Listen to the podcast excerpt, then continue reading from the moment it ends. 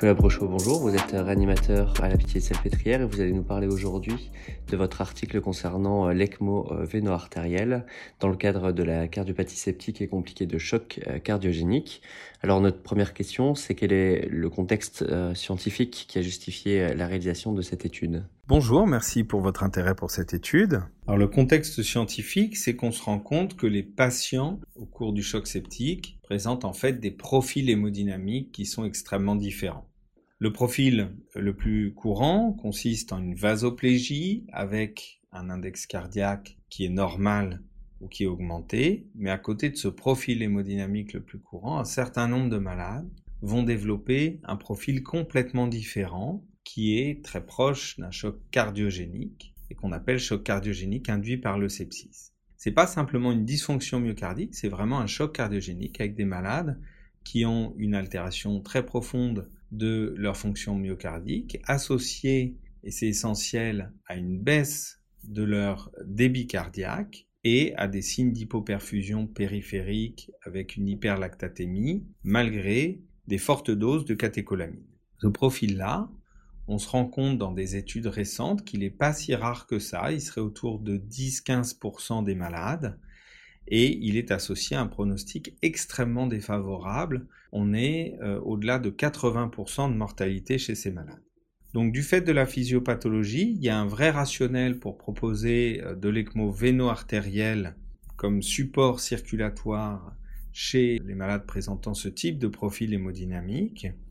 Et euh, il y avait jusqu'à présent des études de faibles effectifs, dont une qui provenait euh, de notre centre, qui avait retrouvé des bons résultats avec l'utilisation de l'ECMO véno-artériel chez ces malades.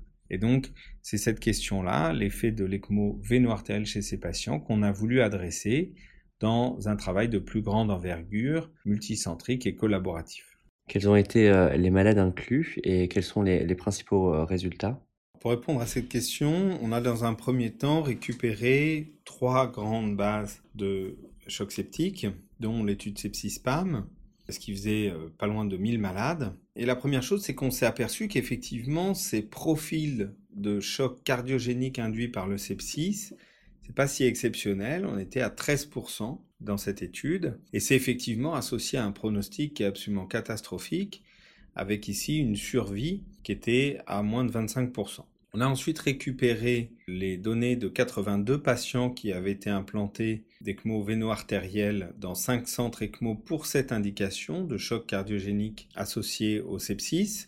Alors on était vraiment là dans une thérapeutique de sauvetage, c'est des patients qui étaient en train de se détériorer malgré tout ce qui était entrepris, avec une euh, FEVG moyenne à 17%, un index cardiaque à 1,5 litres minute mètre carré, donc extrêmement bas, une hyperlactatémie à 9, euh, une défense multiviscérale déjà installée avec un score SOFA à 17, et des patients qui recevaient des très fortes doses de catécholamine avec un score inotrope moyen à 279 gamma km euh, ce qui fait en gros pour un malade standard autour de 8 mg de noradrénaline. Et ce qu'on a vu, c'est qu'on a l'impression que l'ECMO a complètement transformé le pronostic de ces malades, puisqu'on avait chez eux une survie de 60% à J90 et des patients qui rapportaient une qualité de vie satisfaisante un an après l'implantation euh, de l'ECMO.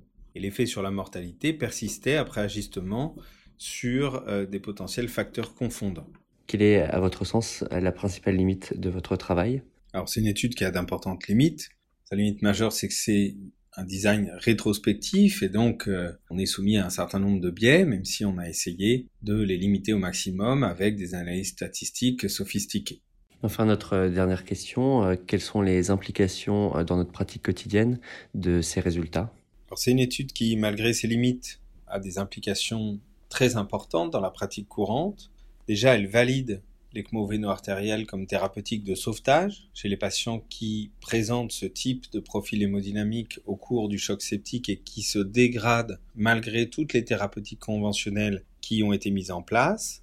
L'étude, elle soulève une question importante qui est est-ce qu'il ne faut pas mettre ce traitement plus tôt au cours du choc cardiogénique induit par le sepsis et on est actuellement en train d'essayer de mettre en place un essai randomisé via le PHRC pour répondre à cette question importante. Et donc pour un centre qui n'est pas un centre ECMO, je crois que l'implication à l'heure actuelle, c'est de dire que tout profil, tout malade présentant un choc septique sévère doit avoir une caractérisation précise de son profil hémodynamique et en particulier de sa fonction myocardique parce qu'on a un traitement à proposer si jamais le patient se dégrade et un contact avec un centre ECMO doit être pris si jamais euh, le patient présente un profil de choc cardiogénique induit par le sepsis. À l'heure actuelle, le patient ne sera pas implanté en dehors d'un traitement de sauvetage, encore une fois, c'est-à-dire s'il se détériore malgré euh, tout ce qui est entrepris, mais euh, c'est toujours